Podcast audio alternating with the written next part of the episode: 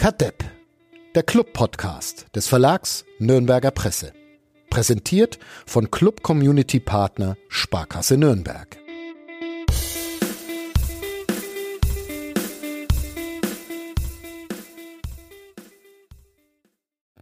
Es ist fast schon tragisch. Just nach dem Spiel, in dem der erste FC Nürnberg den Aufstieg praktisch so gut wie perfekt gemacht hat, ist Fadi Keblavi im Urlaub. Deshalb darf ich heute in die, naja, Fadi-Rolle schlüpfen und durch den Optimismus-Podcast von nordbayern.de führen. Mein Name ist Uli Dickmeier, neuerdings auch bekannt als Kermit der Frosch, wie mich Twitter gerade gelehrt hat. Ich werde also nie mehr eine grüne Mütze bei Pressekonferenzen aufsetzen.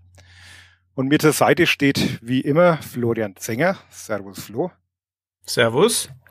Und sozusagen als Gaststar heute und Vertretung für den Fadi Simon Strauß, den manche Hörer vielleicht von unserem geschätzten Konkurrenzpodcast total beklubbt kennen. Servus Simon.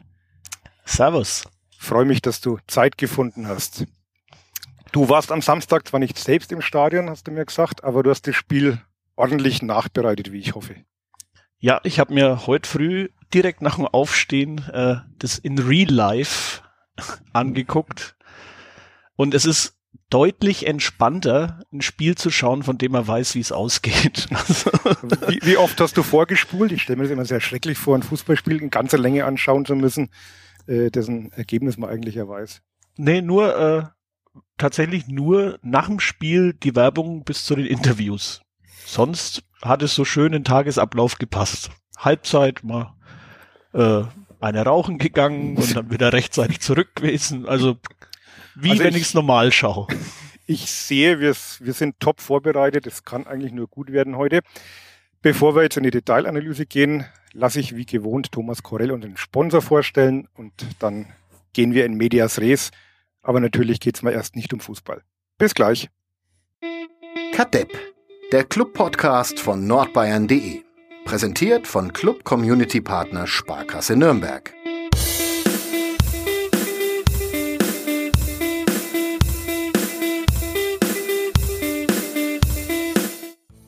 Simon, was um alles in der Welt hat man denn an einem Samstagabend Besseres zu tun, als einen ja ziemlich erwartbaren Clubsieg gegen den HSV zu bejubeln? Ein Punkkonzert im Z-Bau. Ich war bei Acne Kid Joe und es war hervorragend, ich wäre auch gern bei dem Konzert gewesen, muss ich gestehen. Es war wieder typisch äh, das erste vernünftige Konzert seit Monaten und dann muss natürlich der Club gleichzeitig spielen. Aber das ist wohl mein Schicksal. Agne Kid Joe sind Clubfans, oder? Die haben ja sogar auf ihrer neuen Platte, das geht mit so einem Schlachtgesang, wobei man mit dem Wort Schlachtgesang momentan vielleicht ein bisschen sensibel umgehen sollte, aber mit einem Gesang aus dem Max-Mollock-Stadion los, soweit ich mich erinnere, oder? Genau. Also ich habe auch äh, den Peter zumindest schon mal beim Club getroffen. Aber der Matti, der Sänger, ist äh, Fan eines schwarz-gelben Ruhrgebietsvereins. Naja, Gott, es gibt Schlimmeres, ne? Ja, ist immerhin kein Bayern-Fan. Und hat sich das Ergebnis dann im Z-Bau rumgesprochen? Also wusstest du nach dem Konzert, was du verpasst hast? Hast du dich wenigstens ein bisschen geärgert?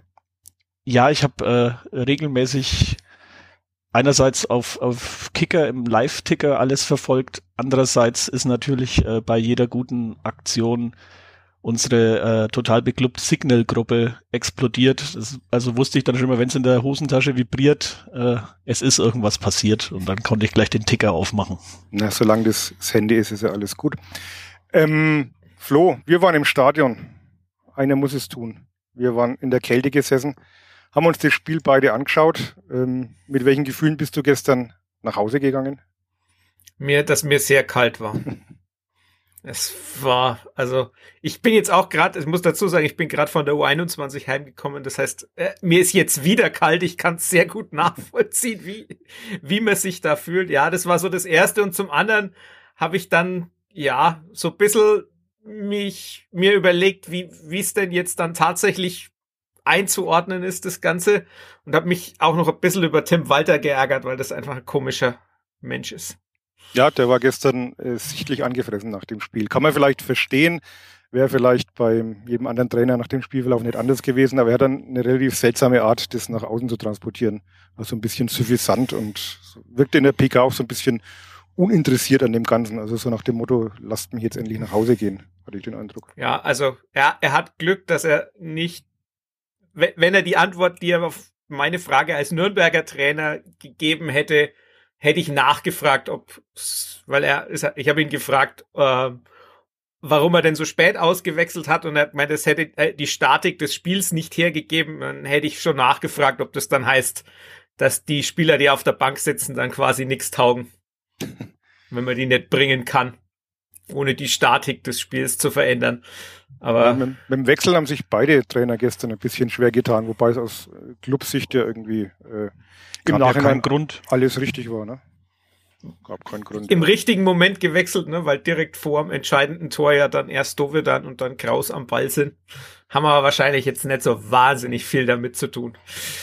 Was ich, was ich übrigens sehr schön fand, ist, dass du äh, bei deiner Frage, als du dann gefragt wurdest von Christian Bönig, für wen du denn jetzt die Frage eigentlich stellst, weil du bist ja so äh, multikompatibel in der Nürnberger Medienlandschaft inzwischen, dass du dann Kadepp gesagt hast. Das fand ich sehr charmant.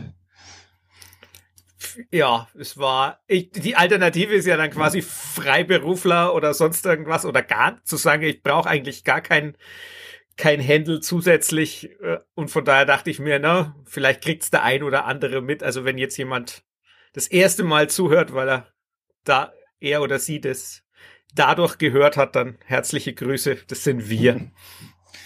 Jetzt sind wir eigentlich schon beim Fußball gelandet, da wollte ich eigentlich so schnell gar nicht hin. Also wir haben ja, auch wenn der Fadi nicht dabei ist, heute einen Ruf zu verlieren. Äh, wir hatten eine Woche Schulferien.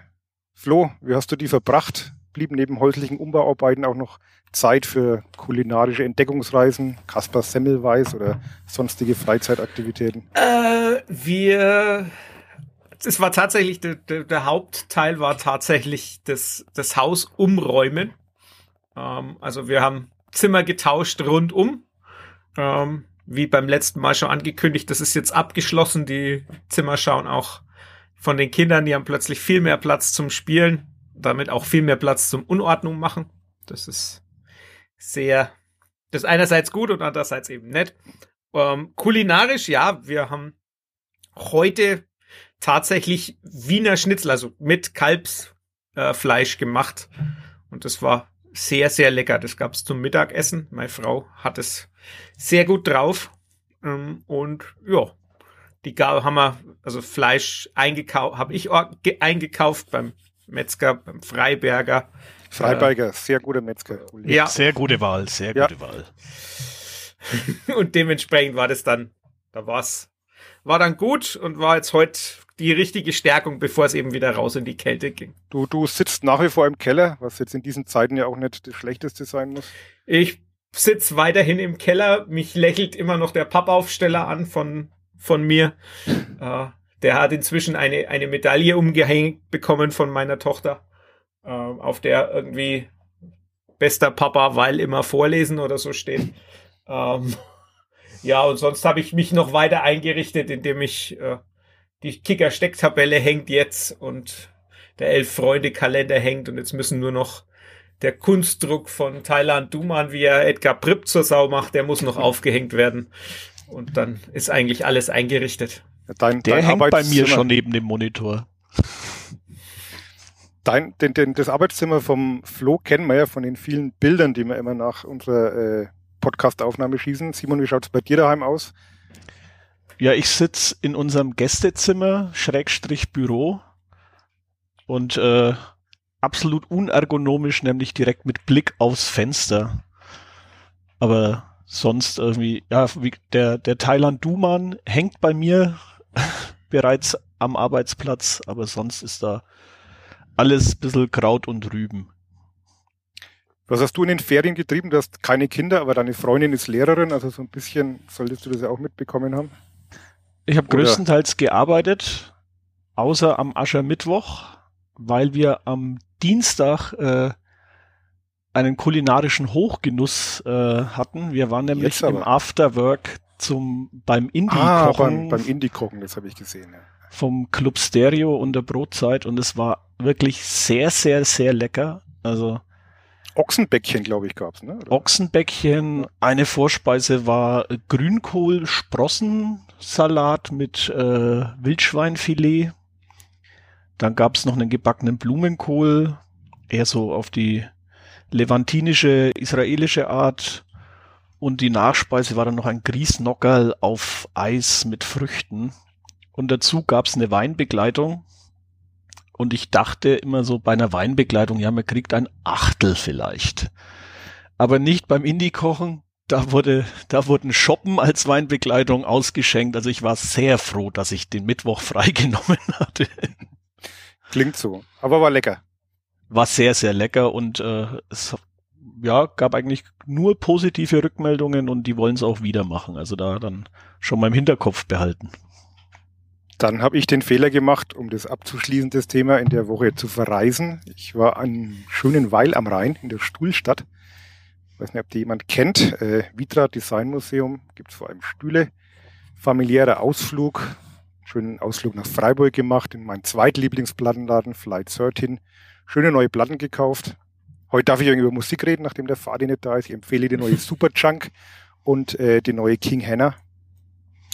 Beides sehr schöne Platten werden bestimmt auch in unserem Musikpodcast demnächst noch gewürdigt. Und dann war ich im Tierpark Mundenhof. Ausflugstipp für Familien, die mal in der Gegend unten sind. Ein sehr schöner, kleiner, kostenloser Tierpark. Gibt leider keine Schabrackentapire, nur so ganz profane Affen und Ziegen und Schafe und Bisons, aber durchaus eine, eine Reise wert. Haben sehr schöne Postkarten. Das Leben ist kein Mundenhof. Fand ich, fand ich sehr schön. Hat sich wahrscheinlich auch der Herr Daniel Heuer Fernandez gedacht in der 88. Minute. Oder sich ein paar Schafe gewünscht, die ihm vielleicht das Gras im 5-Meter-Raum so ein bisschen zurechtstutzen. Denn wie wir, jetzt sind wir doch wieder beim Fußball, wie wir gelernt haben, hat der Greenkeeper einen wohl nicht unwesentlichen Anteil daran, dass der erste FC Nürnberg gegen Spitzenmannschaften gewinnen kann plötzlich. Haben wir das, haben wir das Flo irgendwie äh, zahlenmäßig eruieren können, welchen Einfluss die Graslänge auf den Expected Goals Wert hat. ähm, anscheinend haben die unterschiedlichen Anbieter unterschiedliche Grashöhen mit einberechnet, weil bei Amazon Web Services, also bei dem Anbieter von DFL, von der DFL war die Torwahrscheinlichkeit bei Tim Handwerkers Schuss bei einem Prozent und bei Y-Scout war sie dreimal so hoch, also bei drei Prozent. Ähm, Berechnen die dann ein, ob er mit rechts oder links schießt oder ist das egal? Nee, das, das, die, die nehmen nur die Position. Es kann aber natürlich sein, dass die, je ausgefeilter die, Situation, äh, die, die Systeme und die Modelle werden, desto eher kann man wahrscheinlich davon ausgehen, dass sowas dann irgendwann doch noch mit einfließt, wenn es dann der schwächere Fuß ist. Vielleicht wird dann irgendwann auch noch mit einberechnet, ob äh, das beim Mittagessen schon angekündigt worden ist oder nicht. Wie hoch war denn der Wert bei seinem Linksschuss? Bei seinem Linksschuss? Ja, da, das haben wir gleich. Der Kam war relativ zentral, ne? Das war das Problem. Der war nicht höher. Der war auch. Okay. Aber er war natürlich, der war natürlich ein Stückel weiter weg. Zählen wir das Tor jetzt eigentlich als Distanzschuss? Ich frage für einen Freund. Das, das darf man als Distanzschuss Ja, zählen. Das ist au außerhalb vom Strafraum. Da si- sind wir gnädig, auch wenn es keine 20 Meter waren, sondern halt 18 oder so. Simon, du wusstest, was kommt in der 88. Minute, warst du trotzdem überrascht, als du es dann am Fernsehen nochmal nachbereitet hast, wie der Ball da den Weg ins Tor gefunden hat? Ja, also, da, es, also es, ich habe im Ticker schon gelesen, Heuer Fernandes sah da nicht gut aus, aber ja, er hat ja auch danach sehr freimütig zugegeben, das Ding geht auf seine Kappe, eben dann auch mit äh, Greenkeeper-Begründung. Aber also ich hätte als Torwart da eher gesagt, ja, der der Dumann, der unterm Ball noch durchsegelt, äh, hätte mich da verwirrt. Das hätte ihm wahrscheinlich eher jemand geglaubt, als dass es am Rasen liegt. Ich glaube, das hat er von Martenia diese Ausrede bekommen, weil uns das ist, in der das ich auch Mixzone ganz erzählt spannend, hat. wo, die, wo das herkam. Aber äh, Martenia hat das, jetzt weiß ich nicht, wer mir das auf, auf Twitter geschrieben hat, aber mir hat jemand die Beobachtung geschrieben, dass Martenia das gleiche Problem in der ersten Halbzeit hatte, aber nur als er einen Ball vom, vom Tordach runtergeholt hat und dann ist er auf den Boden gefallen und eben nicht so hoch aufgedotzt. Ähm, und da hat's wohl Martenia gemerkt in der Situation. Also Grüße und Dank an denjenigen, der uns das geschrieben hat. Ähm, die Beobachtung ist durchaus interessant. Und dem ist es halt aufgefallen, äh, Martenia, und von daher kann es schon sein, dass es, dass da wahrscheinlich mehr dran ist. Es wird auch passen, weil er natürlich, äh, er springt ja so ab, dass er über den Ball fliegt. Ähm, aber vielleicht war es auch doch eher Thailand Duman, der da reinspringt und dann nicht hingeht. Ja. ja. Hast du, hast du noch an das Tor geglaubt, Flo, im Stadion? Dass noch ah, was passiert? Wenn, dann hat man es, glaube ich, erst auf der anderen Seite, wegen die Befürchtung, ja. dass da noch eins reinrutscht. Also so in typischer ja, Club-Manier. Wo, wobei es insgesamt ja so ab dieser, es gab ja so eine Drangphase vom Club nach der Pause und ab dem, also da war auch besagter Handwerker Schuss mit links mit dabei. Äh, und dann war die eigentlich so zu Ende und dann war eigentlich, ja, fast gar nichts mehr los. Ne? Der Lukas Schleimer verbockt mal einen Konter und dann hast du noch beim HSV noch so einen Freistoß, den, den Glatzel. Schonlau schießt mal noch drüber. Aber ja, genau. Also es sind, sind so ein paar Sachen, aber es war nicht, war nicht so viel. Ähm, aber die, die Schonlau-Geschichte war auch schon relativ spät, ne? Ja. Die war fünf Minuten vor dem Tor oder so. Ja, also es war, war alles so, so gerade so zwischen der 60. und, und 80. ist eigentlich fast gar nichts passiert. Ähm, und dann, ja, dann hatte ich auch so, ne, weil Winsheimer dann auch noch so Situation hat, äh, wo er ein bisschen, ein bisschen komisch abschließt und, na, also da, das war dann so, hm, vielleicht eher beim HSV, dass noch was geht, also, dass, dass das dann passiert, dass Handwerker da oder dass insgesamt dann auf der Seite noch ein Tor fällt, hatte ich eigentlich nicht unbedingt erwartet. Simon, du wusstest, wie es ausgeht, aber also vom Spielverlauf gefreut, her, glaube ich. Ja, vom Spielverlauf her hat sich definitiv da nicht angedeutet. Also das war eher so, ja, das schaukelt, das 1-1 schaukeln wir jetzt irgendwie über die Runden und ein Punkt gegen den HSV ist ja jetzt nicht schlecht. Aber also auch obwohl ich wusste, dass es kommt, habe ich mich dann schon gefreut. Das es ist ja dann doch noch mal was anderes, wenn man es dann wirklich sieht. Ja, ich hatte auch so das Gefühl, wenn man den Jubel dann gesehen hat, dass auch beim Club eigentlich nicht so wirklich jemand noch damit gerechnet hat, dass man da die drei Punkte noch einfährt.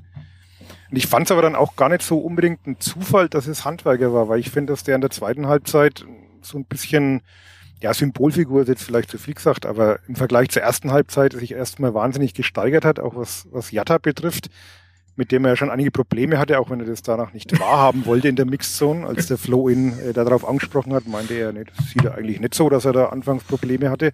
Sein Trainer, glaube ich, hat es auch ein bisschen eher gesehen. Hat es ein bisschen anders formuliert, ja. Genau. Aber ähm, es gab da eine Szene, weiß nicht, ob ihr euch an die erinnert, ähm, wo er mit Jatta eben so einen relativ rustikalen Zweikampf am eigenen Strafraum gewinnt und dann so die Fäuste ballt und sich mit Tempelmann so abklatscht und sich da selber pusht. Also man hat schon gemerkt, dass er wirklich einer derjenigen war, die sich in dieses Spiel reingebissen haben in der zweiten Halbzeit einfach.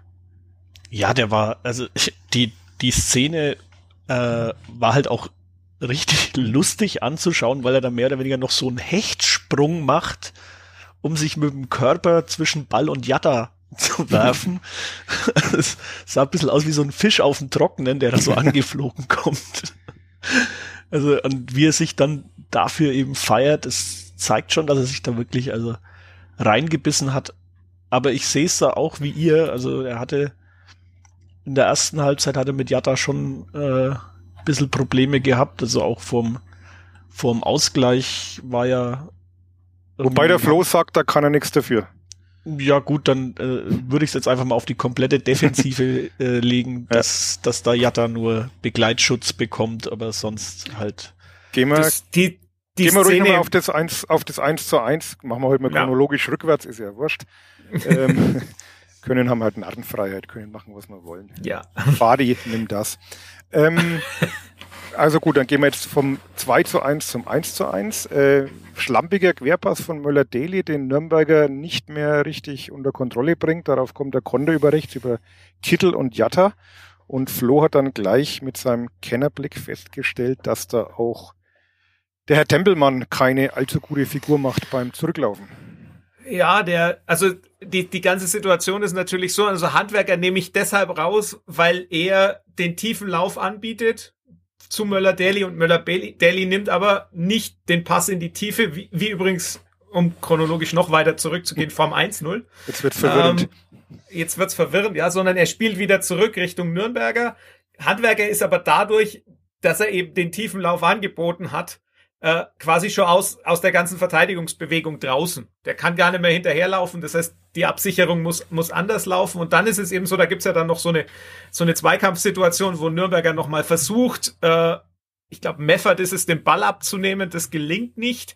Und dann wird der Ball nach draußen gespielt. Und dann ist es so, dass Tempelmann eben sich weder entscheidet, auf Kittel zu gehen, noch nach innen zu, zu ziehen und dann quasi bei Reis zu bleiben äh, sondern so halbherzig zwischen beiden bisschen steht. Und das ist auch mit ein Problem. Dann ist natürlich ein Problem, dass die Viererkette nur noch eine Dreierkette ist. Das heißt, die muss zur Seite verschieben. Und durch das Einrücken ist dann quasi Sörensen der Außenverteidiger. Der kommt nicht richtig dagegen. Und dann stehen halt Schindler und Fischer jeweils eins aufgerückt, was es ein bisschen einfacher macht für, für Reis dann eben auch drauf zu laufen. Und dann ist Duman auch noch da, der eben auch den, Kommt einen Schritt zu spät, den, ne? Ja. der da noch einen Schritt zu spät kommt, weil er eben auch erst nachlaufen ist.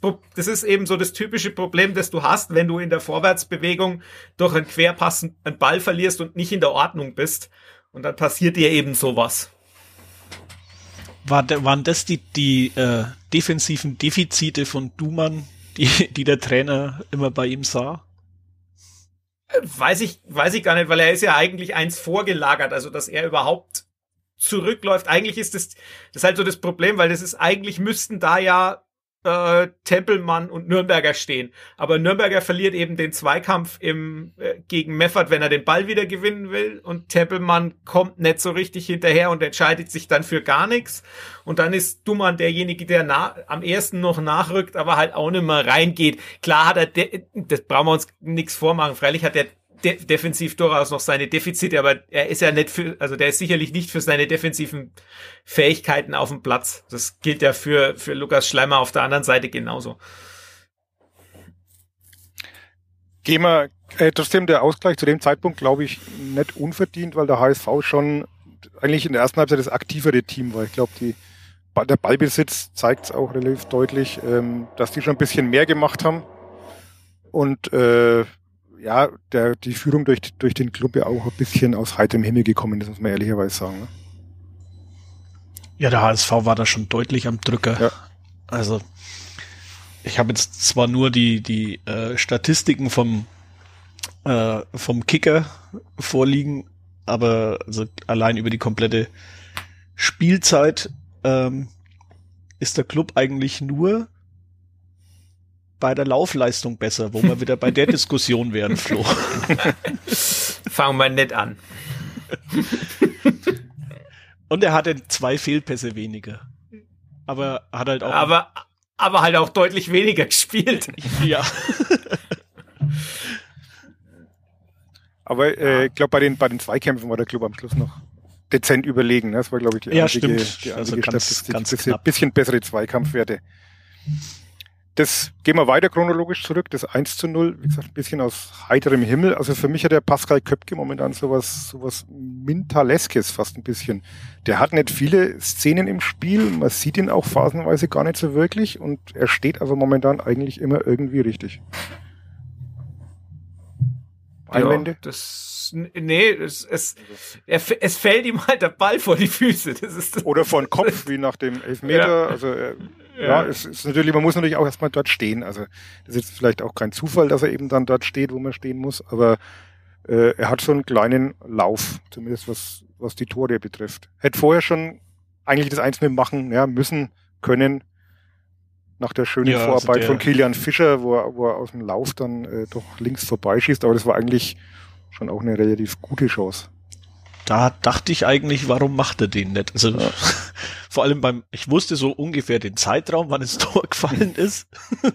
Und Du hast gedacht, so, da fällt's jetzt. ja, das ist es jetzt. Und dann so, äh? okay, nicht. dann kommt's noch. Dann, dann unglücklich abgewäscht. Schöne Vorarbeit von, von Nürnberger beim Tor, muss man sagen. Macht er gut. Hat natürlich das Glück, Schön. dass Vuskovic den Ball halt wirklich so grotesk ablenkt, dass der dann wie so ein Stein vom Himmel fällt und der Köpke nur noch den Fuß hinhalten muss. Ja, zum Glück ist er vorher nicht aufgekommen. Sonst Ja. hätte er vielleicht drüber geschlagen. Naja, das kann man dann doch erwarten. Frank Linkisch, Naja, der Kollege ich- ich vom mein- Kicker, hat gemeint, den hätten wir auch alle gemacht. Er hat uns eine 50-50 Chance gegeben. So, so ehrlich so. muss man sein. Ja, aber das war auch, äh, bei Sky war das so, ähm, die Aussage von, äh, von Thorsten Matuschka zu seinem Kollegen, ja, den hättest du auch gemacht. Wenn man da steht. Wenn man Wenn- da steht. genau, wenn man Und da das muss steht man erst und- mal machen. Ja, das ist es eben, ne? Das ist, äh, deshalb ist, ist man Profi-Stürmer, dass man da steht, dass man das merkt, dass man da hin muss. Aber es, Ja. es, er hat seinen Lauf gehabt, muss man sagen. Also nach der langen Verletzungspause freut es dann auch, dass er jetzt da so zurückgekommen ist. Jetzt drei, drei Spiele, also drei Tore in drei Spielen. Ähm, wenn das so Drei, weitergeht. drei Tore in drei Siegen, ne? So quasi. Also ist eigentlich fast schon die Symbolfigur des Aufschwungs. Kann man so Wann sagen. gibt's Poster zu kaufen? Und Köpke-Tore sind halt in Nürnberg trotzdem immer noch mal was Besonderes. Das ist Ja. einfach so. Wie viel mehr hat er jetzt als sein Vater? Das haben wir doch irgendwie schon mal geklärt, oder? Jetzt müsste Der er drei, drei mehr haben, oder? Jetzt hat er jetzt fünf, dann hat er drei mehr. Haben wir eigentlich die Frage beantwortet von kürzlich, gegen welchen Torwart außer Bodo Egner Andi Köpke noch einen Elfmeter verwandelt hatte? Ja, Die Frage war René noch mal Müller. aufgekommen. Ah, René Müller war es, genau. Ich habe schon wieder vergessen. Aber ich bin auch der Fadi heute, ich darf das vergessen.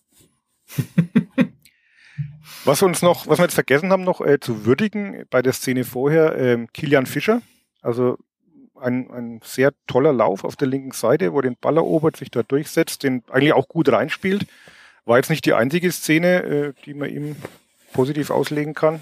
Auch defensiv vielleicht manchmal noch der eine oder andere kleine Wackler oder so ein bisschen Stellungsfehler, aber insgesamt schon eine sehr, sehr ansprechende Partie von dem jungen Mann.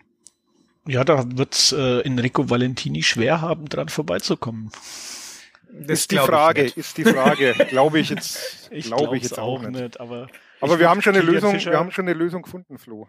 Ne? Genau. Also für mich ist können. es tatsächlich auch so, also ich, ich bin vielleicht, äh, vielleicht bin ich bei Kilian Fischer insgesamt immer ein bisschen skeptischer, als, als es nötig ist. Äh, ich habe mir jetzt dann auch noch mal so zum Beispiel die, kann man, kann man im Bericht auf Clubfans United auch sehen, da habe ich es auch verlinkt, so die Zweikampfkarte nochmal angeguckt, da sind schon viele verlorene Duelle auch, auch in der eigenen Hälfte dabei. Also ich habe halt bis so insgesamt ein bisschen Problem mit ihm als, als Rechtsverteidiger tatsächlich für das, was er defensiv macht, ähm, weil da der er ist halt sehr, er war, darf überhaupt nicht, nicht, nicht schmälern, er war wirklich gut am, am Samstag und er hat auch nach vorne halt was gebracht, was man jetzt auf Rechtsverteidiger schon lange nicht mehr gesehen hat, nämlich halt, dass, dass das sehr, sehr viel Offensivdrang nach vorne, viel Schwung, viel Tempo, Tempo, also ja.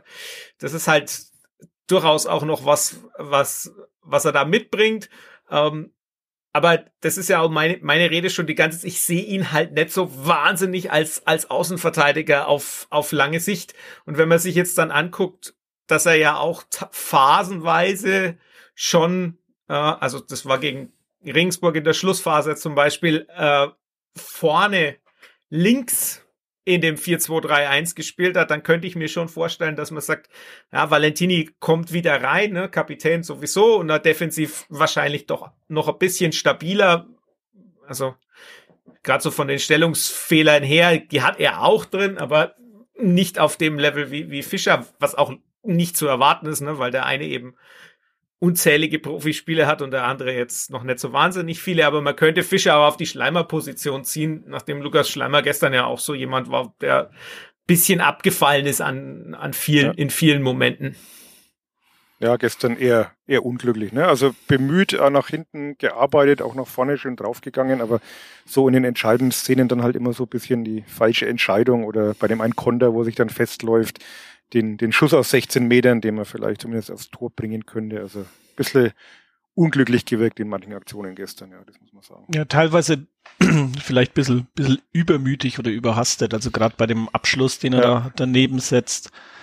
Und dann, ja, wo er sich festläuft, ist es halt auch wieder so, als er will's unbedingt machen, aber dann fehlt ihm halt dann auch da dieses Quäntchen vielleicht an, an Qualität Mhm. noch, dass er sich da durchsetzen kann. Das, Der Wille war da, ja. aber halt äh, also er bringt nur ja mit diese, Willen geht's nicht. er bringt ja diese Dosis äh, äh, Verrücktheit oder Wildheit ins Spiel, die der Trainer ja auch gern möchte, aber es schlägt dann halt manchmal in die eine und manchmal eben in die andere Richtung aus. Und ähm, Samstag war es dann eher in die andere Richtung. Aber nachdem wir Robert Klaus schon die Aufstellung für das nächste Spiel in Hannover diktieren, ähm, können wir auch gleich weitermachen. Wen lassen wir denn für Lino Tempelmann spielen, der seine zehnte gelbe Karte gesehen hat? Geisi? Oder doch dann eher Doppelsechs mit, mit Kraus vielleicht? Ich würde eher Kraus sehen. Einfach weil der, weil der äh, halt äh, doch ein bisschen mehr Dynamik als Geis ins Spiel bringt. Ich habe jetzt gerade 90 Minuten Jens Kastrop gesehen. Ich bin ein bisschen, bisschen beeinflusst. Den, also der, aber natürlich leicht, auch anderen, leicht verliebt. Ja, ich ich habe Naja. sein Tor gesehen letztendlich, das war natürlich aller Ehren wert. Also dieser, das dieser war, Lauf von der, das, vom eigenen Strafraum gegen, ja, ja, gegen ja, Schweinfurt. Schweinfurt, genau, das 2 Ja. ja. Genau, nee, also er hat heute auch wieder 90 Minuten gegen Buchbach gespielt und da schon auch wirklich was mitgebracht. Also natürlich, das ist, jetzt ist das der TSV Buchbach und nicht Hannover 96. Ähm, ist schon nochmal eine andere, andere Kategorie. Ja, aber, aber nicht viel. aber nicht, das, das ist durchaus richtig. Also Unterhaltungsfaktor hat man, wenn man Buchbach im Stadion hat, wahrscheinlich sogar einen größeren, äh, weil die Fans mit ihren Kuhglocken oder was auch immer das war, äh, durchaus, durchaus unterhaltsam sind. Ähm, aber also den, den Fan, die Idee fände ich ganz interessant, äh, ihn mal einzusetzen. Ich rechne aber jetzt nicht damit, sondern ich rechne tatsächlich auch eher sogar mit Tom Kraus, weil er halt so bisschen die defensive Absicherung in der Doppelsechs, ne, wenn du mit, mit Nürnberger und Geis spielst, bist du wahrscheinlich wieder an einem Punkt, wo dir, wo du gerade, wenn du Geis im Zentrum hast, vielleicht auch vom Tempo her wieder bisschen, bisschen Probleme kriegst, ähm, wenn du den nicht mit zwei Leuten absicherst, wie wenn du, wenn, wenn er in der Raute die Sechs spielst, äh, und du hast halt, wenn du Kraus hast, auch noch jemanden, der im Defensiv-Zweikampf und auch so im Tempo nach vorne ein bisschen mehr zu bieten hat. Also ich würde, wenn ich beim 4-2-3-1 bliebe, würde ich sagen, ja, äh, dann spielt mit, da, dann würde ich Kraus eher bringen als Geis. Aber vielleicht lässt sich Robert Klaus auch was ganz was Neues einfallen. Wobei mir Tempelmann schon fehlen wird. Also auch wenn er bei der einen Situation, wie du sagst, äh, das taktisch nicht so ganz gut gemacht hat, fand ich trotzdem, dass er wieder wahnsinnig viel angekurbelt hat, das Spiel mit seinen Läufen von hinten raus, da immer schwer vom Ball zu trennen. Es kam jetzt so nicht, der, der letzte Pass oder der Abschluss kam dann zwar nicht, aber ich finde, er ist ja unheimlich wertvoll in der Position auch für die Mannschaft, weil er einfach so wahnsinnig viel arbeitet und, und antreibt und äh, auch die Zweikämpfe einfach gewinnt. Mitunter übertreibt das dann ein bisschen, wie man jetzt an der zehnten gelben Karte gesehen hat. Man hat ja so ein bisschen Sorge gehabt, ob er das Spiel überhaupt zu Ende bekommt. Aber Ja, da hatte er sich ja dann, dann- schon noch im Griff. ja. Auch der Trainer hatte sich ja im Griff. Die wievielte gelbe war das eigentlich? Für einen Trainer? Für einen Trainer? Für Trainer, ich bilde mir ein, sowas von der dritten gelesen zu haben, aber ich bin mir nicht sicher. Äh, vielleicht war das auch wer anders. Aber es führt niemand Buch, also von daher. Also es gibt beim, beim Kicker oder sonst irgendwo keine, keine Listen mit, wie, wie vielte. Hm. Aber Auf transfermarkt.de vielleicht? ich glaube tatsächlich nicht. Ich glaube, da müsste man die äh, geschätzte Kollegin äh, Petra Tabarelli auf Twitter at ClioMZ äh, fragen. Die führt da Bucher. Ich weiß aber nicht, ob für die zweite Liga auch oder nur für die erste. Wie fandet ihr den Schiedsrichter am Samstag? Also am Schluss dann ja doch eine relative Gelbflut. Also da gab es dann ja eigentlich für fast alles eine gelbe Karte. Gab das Spiel eigentlich An- gar nicht so her, so, so, so. Ja, fand also ich fand es an, anst anstrengend, fand ich ihn, wenn ich ehrlich bin. Der Herr Jöllenbeck. Es gab schon schlimmere, aber auch deutlich bessere. Also es, ich fand es jetzt, hat sich jetzt nicht äh, besonders positiv hervorgetan, sagen wir es mal so. Also es war, teilweise waren, hat er wieder laufen lassen, wo man eigentlich unterbrechen hätte müssen und umgekehrt. Also war nicht, nicht so eine große Linie drin. Also Ja. was man dann auch eben an der, an der Gelbflut am gegen Schluss auch, auch sieht. Also da hätte er vielleicht vorher schon mal äh, eine gelbe ziehen können, dann wäre das vielleicht am Schluss nicht so ausgeartet. Weiß man eigentlich, für was Martinia gelb bekommen hat? Das war nicht im Stadion nicht so wirklich. Ah, das, wollt, das äh, wollte ich euch fragen. Erklärbar. Das war nicht mal auf Sky erklärbar. Der hat ich glaube, also ich habe ich, ich habe den, Jöl, ich, den, den Jöllenberg so gedeutet, dass er der Meinung war, dass dieser zweite Ball, der da kurz mit drin war, dass das Martenias Schuld sei. Aber, und dass das quasi deshalb Zeitspiel oder sonst irgendwas war. Aber äh, es kann auch was völlig anderes gewesen sein. Ich weiß es nicht. Gut, ist ja, das ohne, war auch, ohne äh, Folgen, insofern ist es äh, egal. Ja.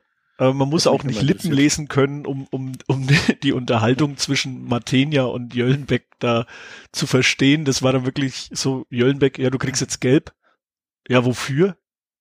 Und dann hat er es ihm wohl erklärt und so, okay, ja, dann mach. also wirklich so, ja, gut, es ist, soll's deinen Willen haben, ist mir jetzt auch schon wurscht. Also ich glaube, dem Herrn Martinia war das alles ein wenig egal. Der war dann auch sehr entspannt in der Mixzone. Ich glaube, der hat es sichtlich genossen, gerade gegen den HSV ja. zu gewinnen, ähm, gegen seinen Ex-Verein. Also der hatte, hatte viel Spaß an dem Abend, glaube ich. Ja, ich, ich, ich fand ihn, ich fand ihn sehr unterhaltsam, als, also er hat dann davon gesprochen, dass, ne, für die defensive Qualität, äh, für, dass es jetzt wieder besser ist, äh, das, also, hat durchaus gesagt, ja, die zwei vor der Abwehr weil du mehr Personal hast, das, das bringt schon was. Und dann sind es halt noch so ein paar Kleinigkeiten und dann auf die Nachfrage vom Kollegen Nico Gelev, welche Kleinigkeiten das denn sein, hat er dann nur suffisant gegrinst und gemeint, äh, das wäre jetzt zu taktisch, das erklärt er jetzt nicht. Habt ihr das Video gesehen, was da auf Twitter kursiert von der von der Kabinen Kabinenparty? Kabinenparty ist auch ein schönes fränkisches Wort. Kab Kabinenparty ist eigentlich ein super ja. super fränkisches Wort. Also da konnte man fast glauben, das wäre der Aufstieg gewesen.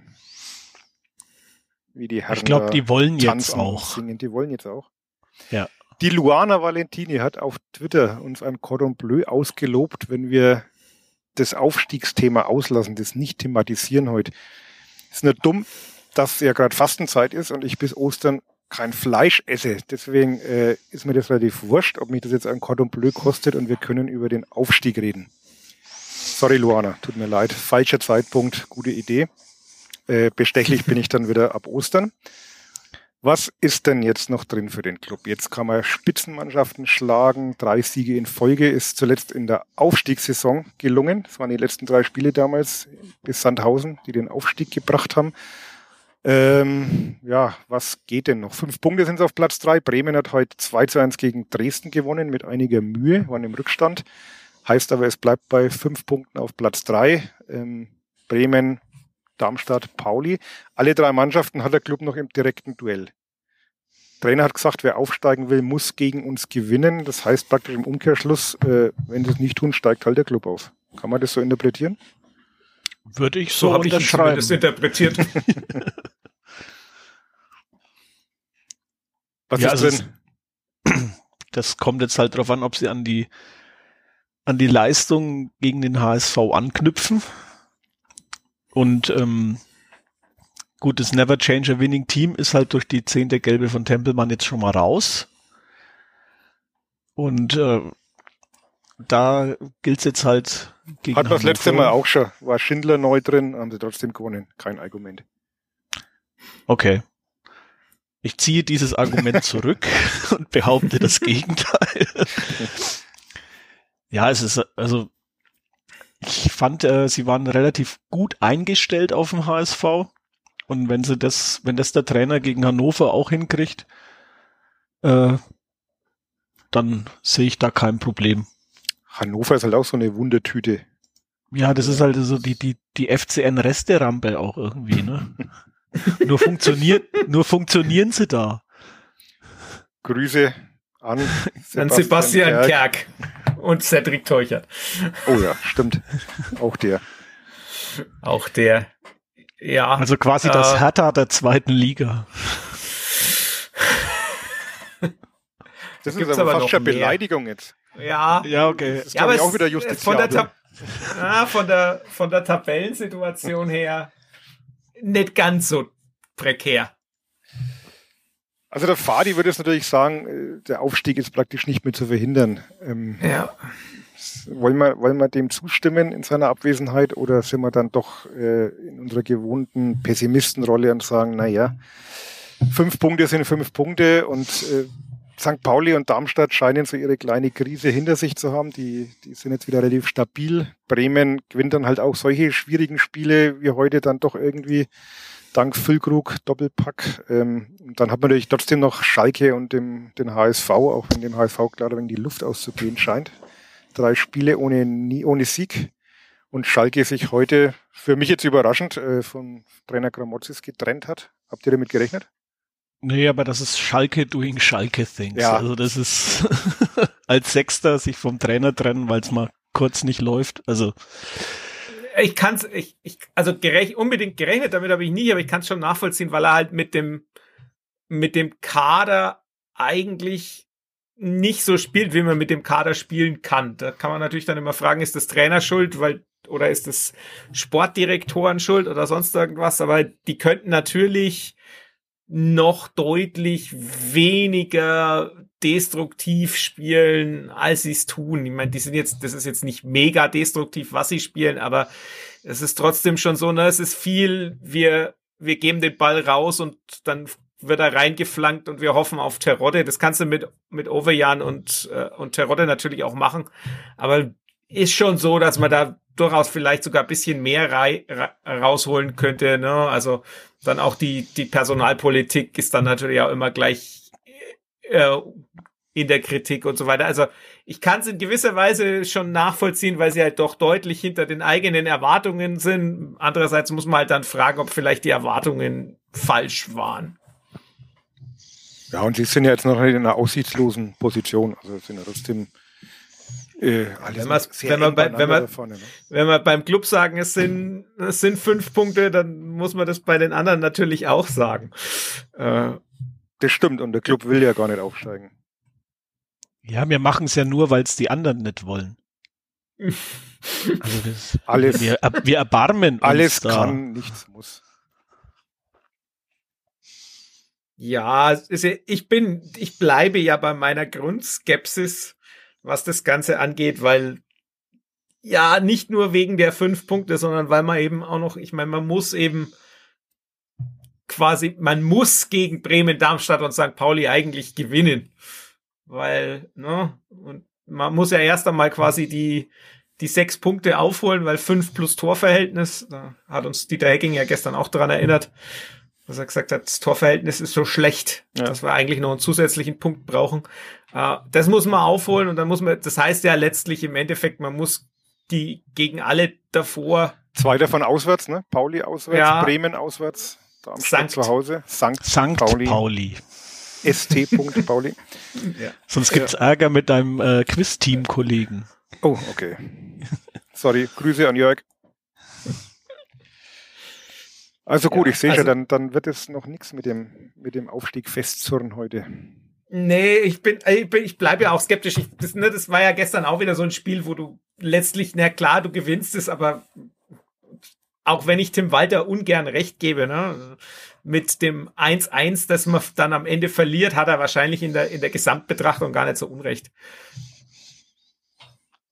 Ja, aber das war schon allein der Sieg, äh, fühlte sich tausendmal verdienter an, auch weil Tim Walter vorm Spiel gesagt hat, er stellt sich nicht auf den Gegner ein, die Gegner müssen sich auf sie einstellen.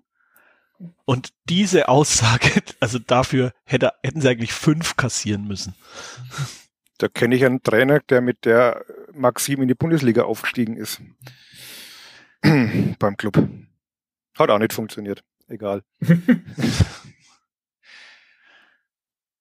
Tja. Ja, ist es das, aber ich meine, das ist natürlich so grund, grundlegende Frage, aber äh, wenn man so sehr von sich überzeugt ist wie Tim Walter, dann muss man da auch so rangehen, weil alles andere funktioniert dann nicht.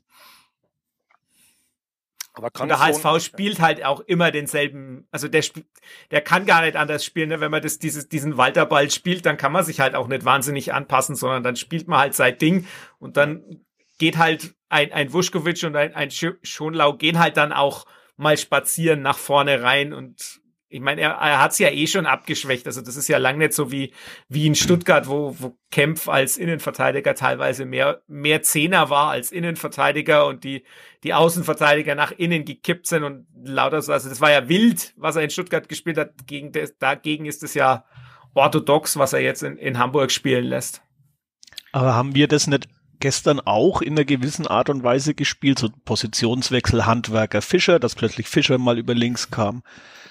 Möller, Daly und Schleimer haben sowieso ständig die Position ja, die, getauscht. Die, Mo die mobilen Zehner, die, die haben wir auch, aber ansonsten sind es so situationsbedingte Geschichten. Also das ist jetzt nicht, das ist nicht bei Design, sondern das ergibt sich halt mal aus dem Spielverlauf. Aber bei, beim HSV ist es ja wirklich so, die, du, du musst es ja machen. Also ich, ich hatte äh, jemand neben mir sitzen, der beruflich äh, Fußballspiele anschaut und äh, der war teilweise äh, der auch, ja. Also zweimal, aber oh, der, der es aus dem Fußball heraus tut. Der aber noch mehr Geld so. dafür verdient als ich vermutlich. Das glaube ich fast, äh, weiß ich nicht, keine Ahnung. Ähm, aber der auf jeden Fall, also der innerhalb des Fußballs arbeitet und nicht nur, nicht nur in Anführungszeichen drüber berichtet, äh, so wie wir. Und der war teilweise ziemlich verzweifelt, dass da diese, diese Läufe der Innenverteidiger plötzlich da, da sind und das eigentlich nicht immer so wahnsinnig sinnhaft ist, aber manchmal schaffst du halt dadurch Überzahl und dann, aber es ist andererseits eben auch sehr riskant, genauso wie das Torwartspiel von, von Heuer Fernandes natürlich durchaus, äh, ja, manchmal riskant sein kann, wenn er so weit vorne steht. Ich meine, das ging jetzt gut, da hat er zweimal Situationen klären können, aber das kann auch mal schief gehen. Ja, es ist halt der Manuel Neuer Fußball, einfach der Torwart als Libero. Hm, ja, ja, ja. Wobei no, bei Neuer, glaube ich, hätte ich weniger Bauchschmerzen als bei Heuer Fernandes. Gut, das ist halt auch immer eine Qualitätsfrage. Trotzdem nochmal zurück zum Club. Ähm, Fußball ist ja auch immer viel Kopfsache. Ich habe trotzdem das Gefühl, dass, dass dieses Sieg, dass dieses Spiel mit der Mannschaft ein bisschen was gemacht hat. Also dass das schon so ein, so ein Spiel sein kann, was man vielleicht in der Nachbetrachtung mal so als äh, wie soll man das nennen, äh, ähm, nochmal so, so, so, so Energien, Energien freigesetzt hat, die vielleicht bislang noch ein bisschen verschüttet waren. Also wenn man sieht, wie sie das gefeiert haben und es hat halt auch ganz viel äh, an dem Abend, also so viele Klischees, die man da pulverisiert hat. Man kann nicht gegen Spitzmannschaften gewinnen, können wir abhaken. Man kann nicht gegen HSV gewinnen, kann man abhaken. Ich glaube, der letzte Sieg war vor zehn Jahren ungefähr. Mhm. Also auch das, das ja. Angstgegner-Ding kann man beerdigen. Drei Siege in Folge hat man Ewigkeiten, haben wir vorhin schon angesprochen. Also man hat ja in dem Spiel wirklich ganz viel getan, um da so ein paar Vorurteile zu beseitigen. Und äh, ich hatte schon das Gefühl, dass das gerade so ein, auch mit der Dramaturgie des Spiels, dann durch dieses äh, späte Tor, wo eigentlich keiner damit rechnet, dann schießt auch noch dem Handwerker mit rechts. Und also so, man hatte so das Gefühl, es, es läuft halt auch einfach gerade auch mal für einen Club, dass sowas dann trotzdem noch einmal äh, so Energien freisetzen kann. Hoffe ich einfach. Ja, das hat sich ja die letzten Spiele eigentlich so schon so, so, so angedeutet. Also es waren, dass es äh, erstens, es, es funktioniert in der Mannschaft. Also gerade äh, dieses, okay, äh, Corona-Fälle, wir müssen auf so und so viele Positionen umstellen und dann funktioniert's. Und ähm, jetzt haben sie dem mit dem Sieg über den HSV quasi die, die Krone aufgesetzt und das ist äh, glaube ich, für die, für die Psyche der Mannschaft schon unglaublich wichtig. Flo? ja. Klingt, klingt nicht so überzeugt. Ich, nee, ich bin, ich bin einfach. Muss man trotzdem mit einem Ingolstadt wieder rechnen irgendwann? Das ja, das ist es halt. Ne? Also zum, zum, ich, mir ist, mir ist, mir ist die Oszillation zwischen den Polen etwas zu groß. Ne? Man hat nach dem Karlsruhe-Spiel war alles ganz, ganz furchtbar und jetzt gab es gestern Abend schon wieder Europapokalgesänge. Also mir das. Äh, die man, man darf nach dem Ingolstadt-Spiel auch. Gut. Aber äh, wir, man darf halt gewisse Dinge immer noch nicht vergessen. Ne? Mit, mit 36 Toren ist man weit weg von, von der Spitzengruppe, was die Tore angeht. Das, äh, die unterliegenden, die unterliegende Chancenqualität ist ähnlich. Also von daher, ich bin da einfach nicht überzeugt. Klar kannst du in den Lauf kommen und dann, dann hast du es wieder. Andererseits hast du da oben halt auch, ne, also ich glaube, Bremen wird es, wird es zu Ende spielen. Äh, dazu hast du Darmstadt, die unmögliche Spiele gewinnen.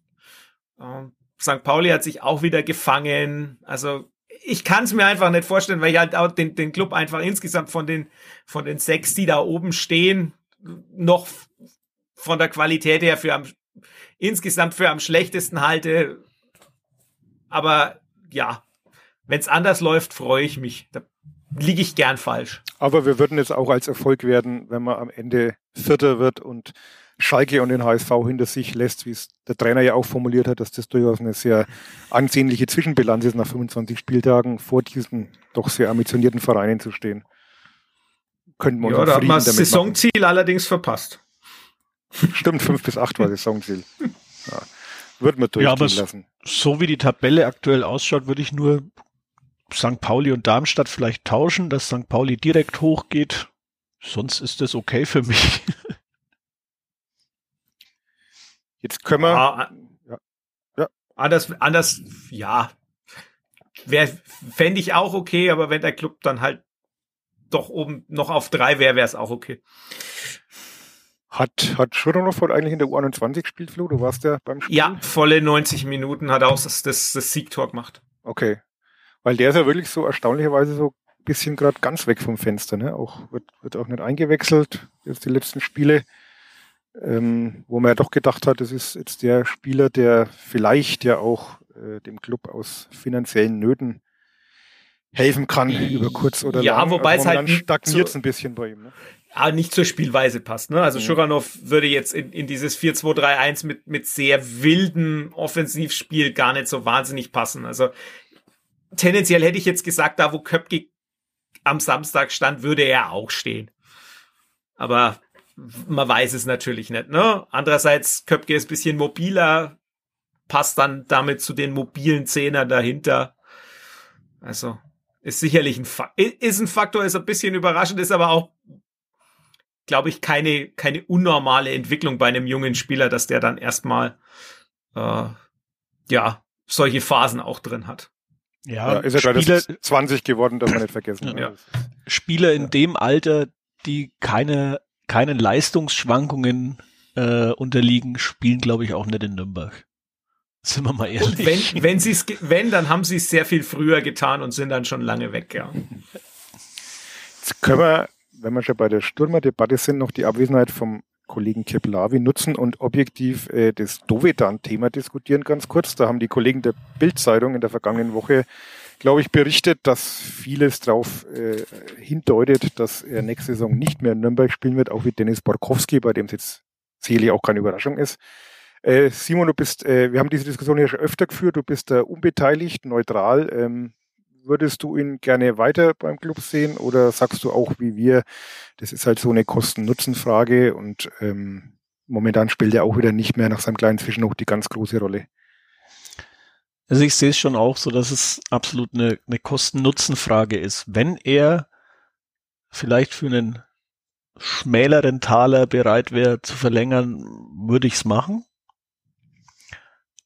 Aber zu, also ja, ich gehe stark davon aus, ich bin ja nicht so tief im Thema drin wie ihr oder die Nähe zum Verein habe ich ja nicht. Äh, ich gehe davon aus, er ist einer der Großverdiener, weil er halt auch einer der Großeinkäufe war. Rekordeinkauf, Und, ne? Ja. ja und äh, würde ich zu den aktuellen Konditionen auf keinen Fall verlängern. Einfach weil er momentan halt ja Einwechselspieler, Ergänzungsspieler ist und äh, man hat sich von ihm mehr erhofft. Das hat ja der der Flo hat ja auch schon mal die Leistungsdaten analysiert und gesagt, wir haben jetzt aber die, aktuell den besten Dovedan aller Zeiten. also ja, den haben wir in diesem Podcast jede Woche. Das ist äh, ja gut, das ist aber das. Ihr habt ja den den keblawischen Dovedan. das ist nicht unser Dovedan, das ist der vom Fadi. Grüße.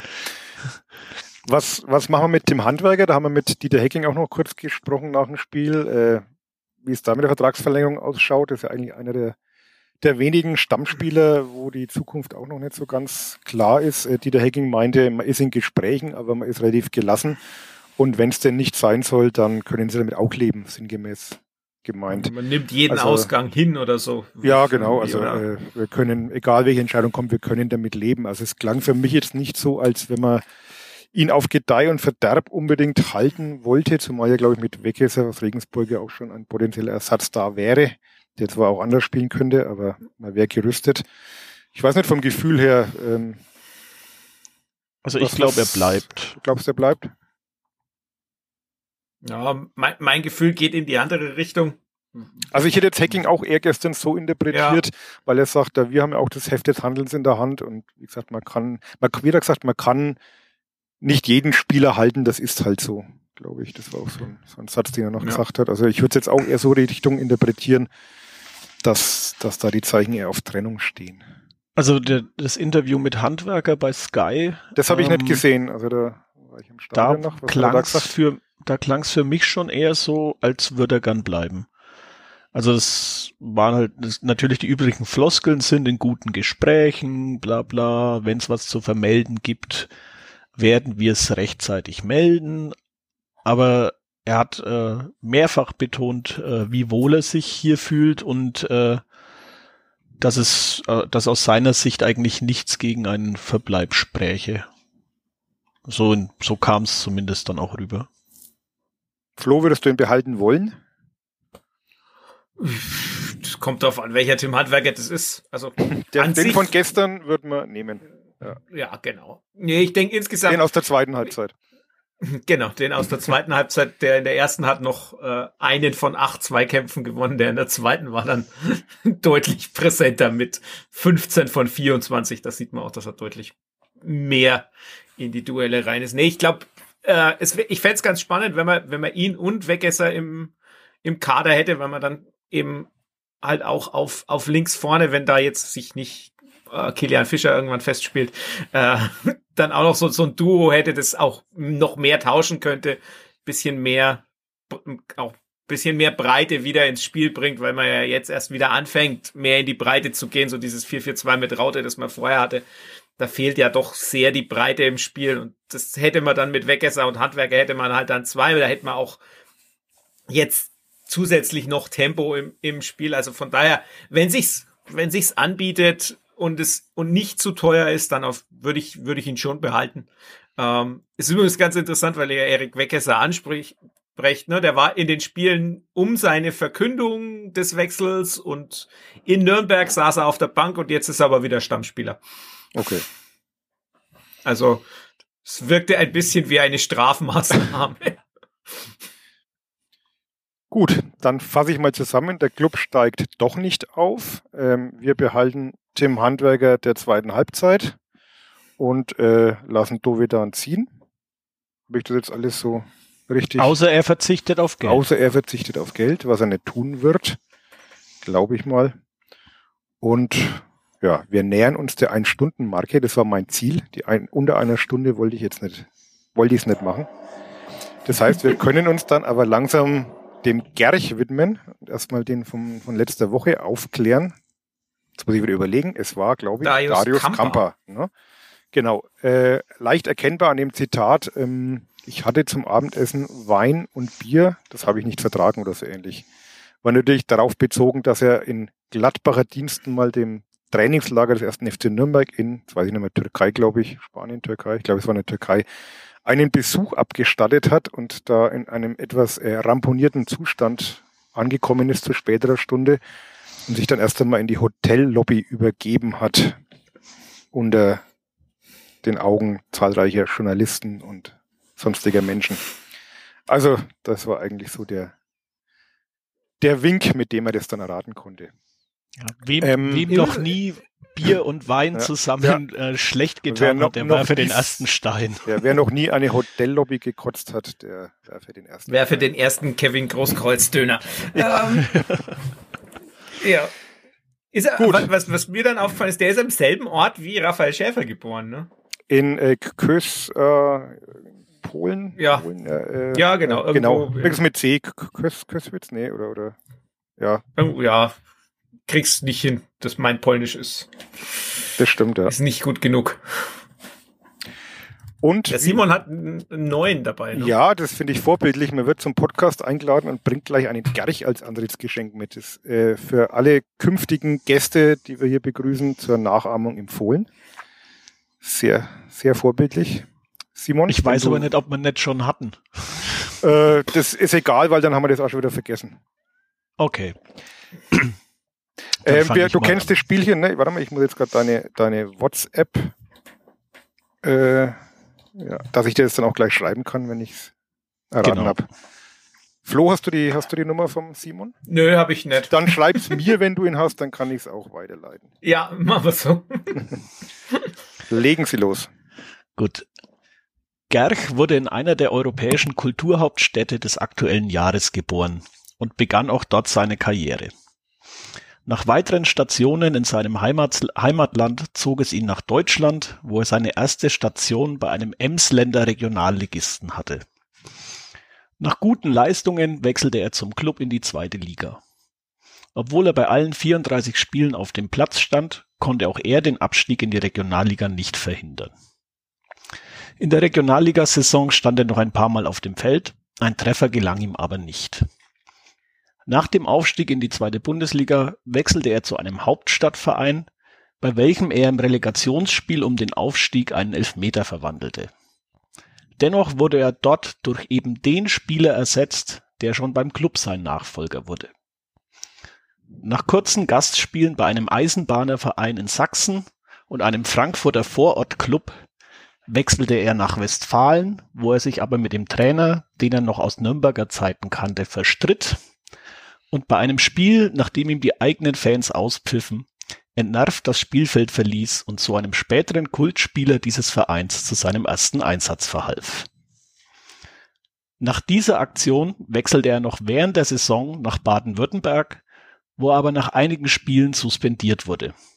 Anschließend ging es zurück in die Heimat, wo sich nach zwei weiteren Stationen seine Spur verliert.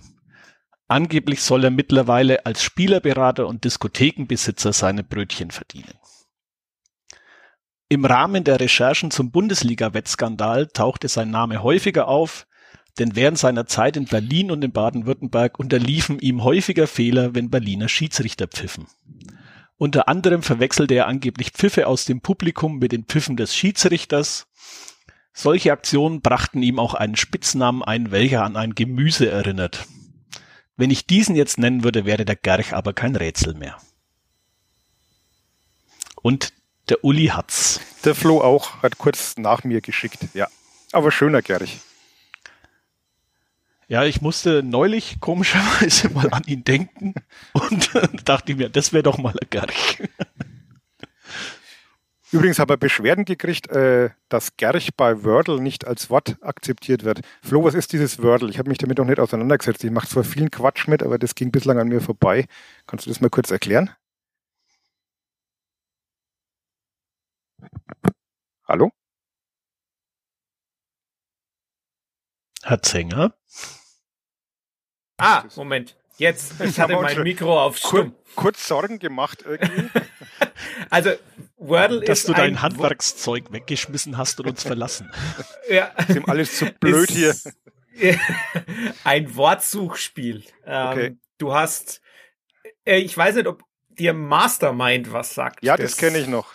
Und den, ja. es ist, funktioniert eigentlich nach demselben Prinzip, nur mit einem Wort und mit Buchstaben. Und du skippst ein fünfbuchstabiges Wort an und das, es sagt, das Wordle sagt dir dann, eins ist an der richtigen Stelle und, also, und es sagt dir sogar, welches an der richtigen Stelle ist und welche Buchstaben an den falschen Stellen sind. Und damit spielst du dann weiter. Und du hast halt sechs Versuche, um es zu erraten. Und das gibt's in den unterschiedlichen Formen, also Sprachen, und es gibt auch ein Quadroble oder so, wo du dann vier auf einmal lösen musst und ein Absurdle, das dann möglichst absurde Worte mit möglichst vielen Buchstabendoppelungen drin hat und lauter so Zeug. Also das, Okay. und es ist halt so, das ist so kurz, das Original Wordle auf Englisch war halt so, so, so ein Erfolg, das war so erfolgreich, dass die New York Times sich das jetzt gekauft hat. Und wo kann man Bei- sich beschweren, dass Gerch nicht funktioniert? Wer ist Bei da der New York verantwortlich? Times. Bei der New York Times.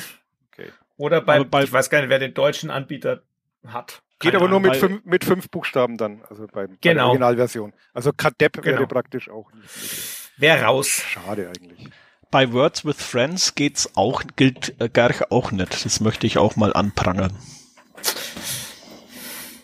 Aber das sind die ja. Scrabble-Regeln. Weiß nicht, ob es extra fränkische Scrabble-Regeln gibt. Wenn nicht, Weil, dann müsste es die geben, erfinden. Aber da wäre, ja. Dings, da wäre dann aber auch K und T wahrscheinlich äh, ja. besonders äh, viel wert, oder? Im fränkischen Wahrscheinlich. Scrabble. Das gibt's ja bloß in Garage. Aber Scrabble ist eigentlich auch ein schönes Scrabble ist auch ein schönes fränkisches Wort, das stimmt. Also gut, dann werde ich mich jetzt äh, den Rest des Abends mal mit Wordle anfreunden, weil ich muss ja sowas dann immer gleich ausprobieren. Ich bedanke mich beim Simon, der sehr, uns sehr heute unterstützt hat. Flo, bei dir wie immer. Dankeschön. Nächste Woche ist dann auch der Fadi wieder da. Dann wird es alles wieder in gewohnter äh, Manier ablaufen. Hoffentlich. Nachdem wir dann einen Sieg äh, bei Hannover 96 besprechen können und uns der Fadi dann erklären wird, warum der Club jetzt dann doch definitiv endlich endgültig aufsteigt.